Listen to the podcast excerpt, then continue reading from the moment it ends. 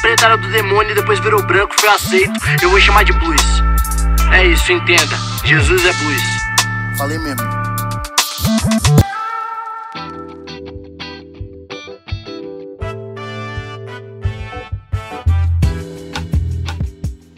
Saudações, saudações, povo de Deus, como é que vocês estão? Sua alegria, Pastor João Paulo Berlofa chegando na área aqui para mais um episódio deste dessa sériezinha de podcast maravilhosa chamada Jesus o Negro Nazareno. E a gente continua, né? Continuamos aqui na caminhada, né? Tentando entender o passo a passo aí da vida deste cara sinistrão chamado Jesus, o Cristo. Inclusive hoje eu quero falar um pouquinho com você sobre este este apelido, né, que deram para ele, o Cristo. Alguns pensam que é um sobrenome, né, Jesus o Cristo. Outros pensam que é um apelido, mas a gente vai falar sobre isso. Para falar sobre isso, entramos. É, vamos, vamos continuar em João capítulo 4, né? No episódio anterior estávamos ainda em João capítulo 4, Jesus e a mulher samaritana, Jesus quebrando todos os paradigmas religiosos e culturais da época. E hoje a gente continua no capítulo 4. Lá no versículo 46, Jesus ele se encontra com um cara, né? Nós não temos o nome dele, mas é um oficial. Um oficial romano. Só para você entender, eu disse que Jesus estava na Judéia e ele precisava ir para a Galiléia. E para ir para a Galiléia, ele tinha que passar por Samaria. Ele passou por Samaria, encontrou a mulher samaritana que vimos no episódio anterior, e finalmente ele chegou na Galiléia. Chegando na Galiléia, o povo lá já estava sabendo da água que ele tinha transformado em vinho. A notícia se espalhou o pessoal ficou sabendo, Ih, tem um milagreiro aí, hein, gente. O cara fez milagre lá. Então vamos, vamos correr atrás dele. Este cara, o tal do oficial, ele estava com um problema. Ele estava com um filho muito doente, a ponto de morrer. Ele ficou sabendo que Jesus chegou na cidade dele, Jesus tinha realizado um milagre.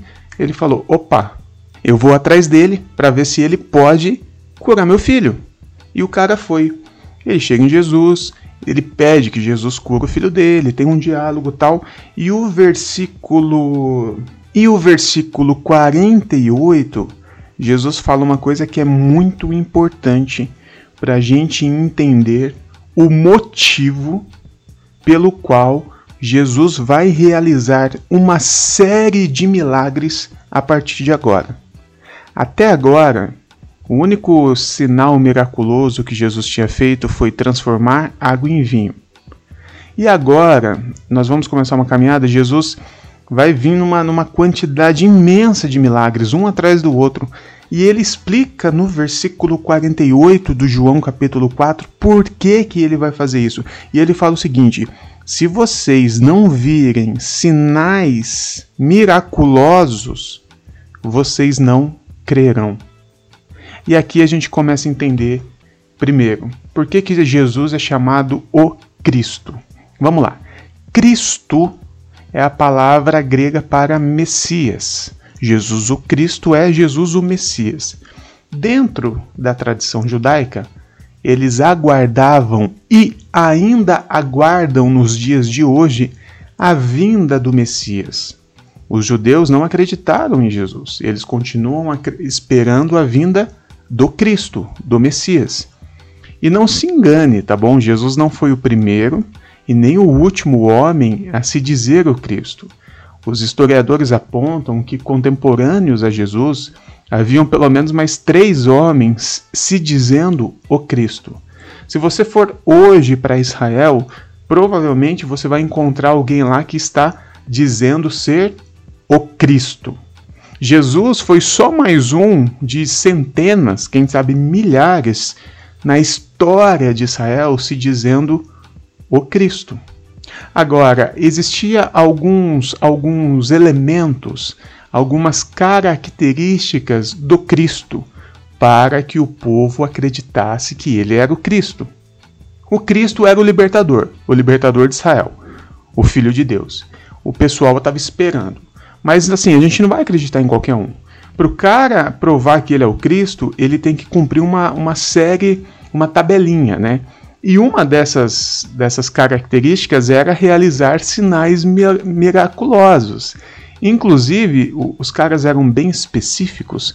Eles listaram três tipos de milagres que são conhecidos dentro da teologia como os milagres messiânicos, que apenas o Messias poderia realizar, que são eles, anota aí, a cura de um, de um cego de nascença, a cura de um leproso e a cura ou o exorcismo de um demônio mudo.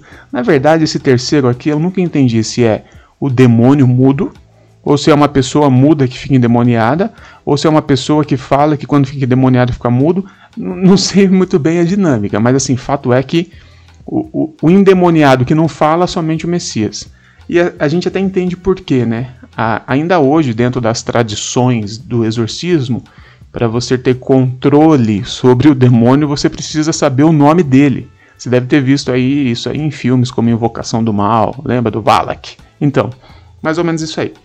E se você for lembrar, Jesus ele realiza esses três tipos de milagres. A gente vai ver isso ao longo da vida dele.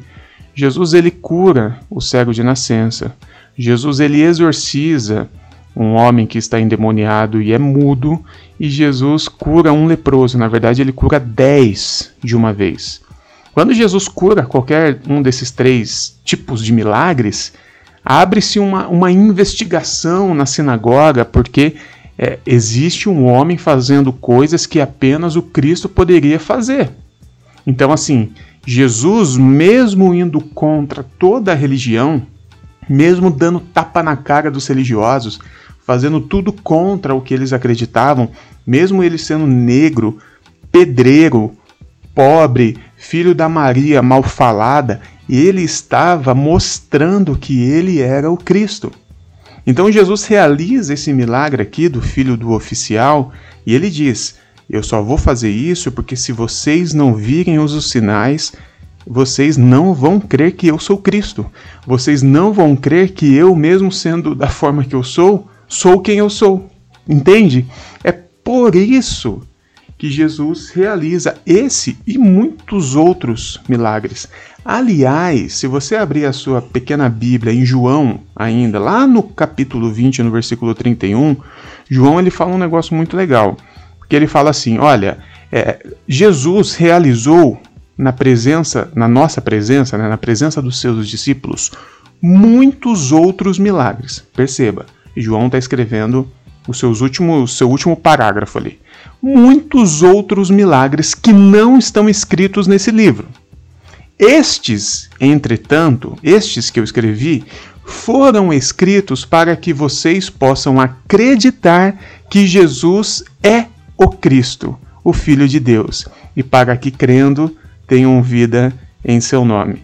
João fala também por que, que ele relatou os milagres, porque ele, João, tinha entendido que os milagres eram sinais que apontavam para a messianidade do Cristo. Aliás, a palavra milagre, ela simplesmente não existe na Bíblia. Não aparece essa palavra. A, palavra que aparece são sinais sinais miraculosos, sinais milagrosos. E você sabe o que é um sinal? Um sinal é algo que aponta para algo maior, né?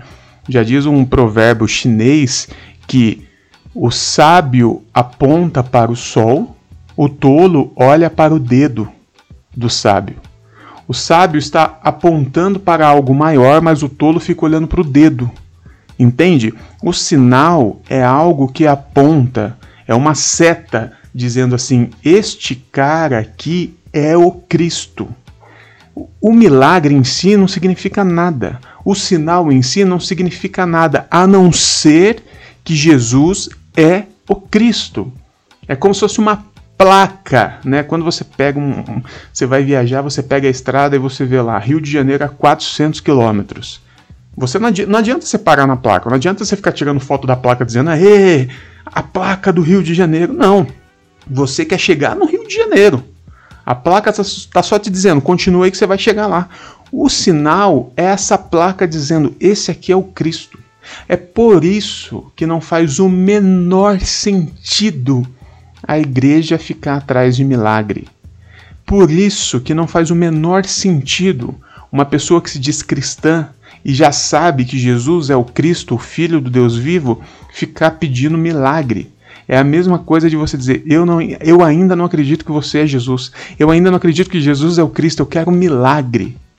Aliás, a igreja em si, esse organismo vivo, ela é o milagre de Jesus posto na história da humanidade. Entende? A própria igreja é um milagre agora vivo, posto, eterno na história da humanidade. Então não faz sentido a igreja se reunir atrás de milagre, não faz sentido a tarde do milagre, a tarde da bênção, a campanha para o milagre, porque a igreja pressupõe-se que ela já acredita que Jesus é o Cristo. Milagre é um sinal apostólico. Eu acredito em milagres. Eu acredito que homens e mulheres que estão enfiados aí no fundão do mundo, onde realmente o evangelho nunca chegou, onde realmente as pessoas não têm esse conhecimento, eu acredito que pode acontecer sim. Mas aqui no Brasil, eu acho complicado. Não estou padronizando o agir de Deus.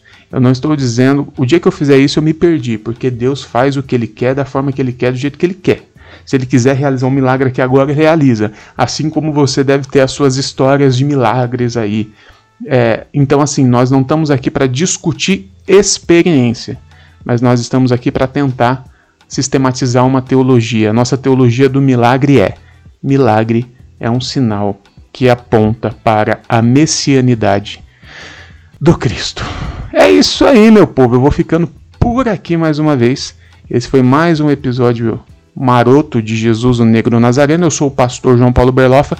Me segue lá no Instagram, segue também o Inadequados, a Igreja da Garagem, o Coletivo Inadequados e tudo mais. Valeu, tamo junto, beijão.